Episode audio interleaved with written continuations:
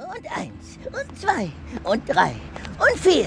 Ein Furz, ein Rülps, ein krötiges Spiel. Und noch ein Hops in Richtung Ziel. Und eins, und zwei. Mach schon, Dumpy, sonst kommen wir zu spät. Ja, ja, coming, Boss. Mr. Paddock, der Londoner Archidetektiv und sein Gehilfe Dumpy trotteten durch die Straßen der englischen Hauptstadt. Das Hüpfspiel, mit dem er sich unterwegs vergnügte, hatte er von den Schmuddelfinger-Olchi-Kindern gelernt. Wohin gehen wir eigentlich? Ins British Museum. Äh, Der Direktor, Mr. Ulstaff, hat uns zu einer Ausstellungseröffnung eingeladen. Oh, und was gibt's da zu sehen? Uralte Höhlenmalereien und kleine Steinfiguren von Göttern.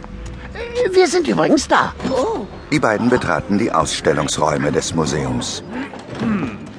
Und äh, so freue ich mich, Ihnen diese frühen Kunstwerke aus Menschenhand endlich zeigen zu können. Was? Für die alten Tapeten und Actionfiguren, da hast du mich vom Sofa geholt?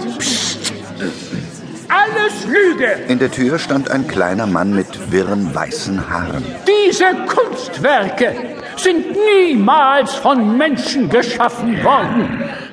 Dr. Retro Rocket. Der Mann deutete auf die Malereien und Figuren. Sie stammen von Außerirdischen.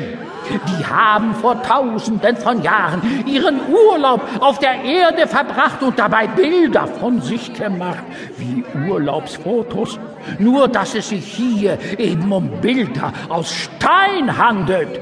Ich habe das in meinem Buch, das Fotoalbum der Außerirdischen, genau erklärt.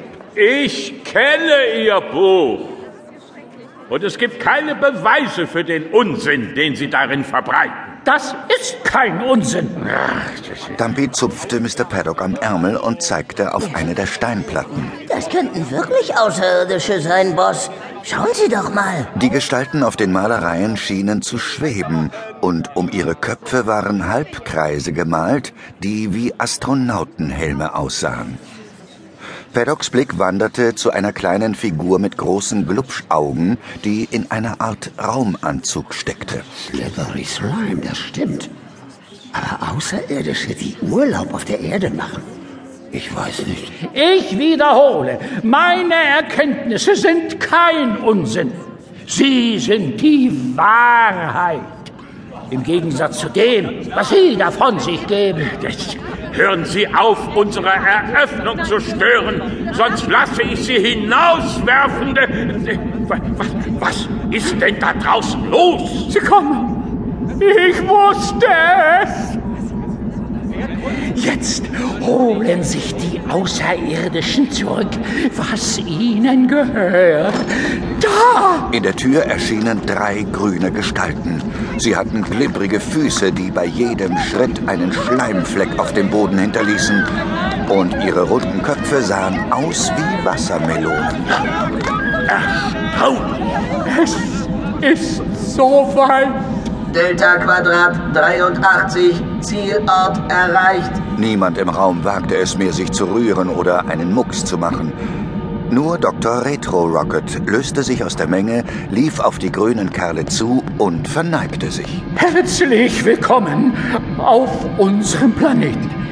Es ist mir eine große Ehre. Der Außerirdische in der Mitte hatte drei Augen und war offensichtlich der Anführer. Er hielt einen Metallstab in seiner Glibberhand und zeigte damit auf Retro Rocket.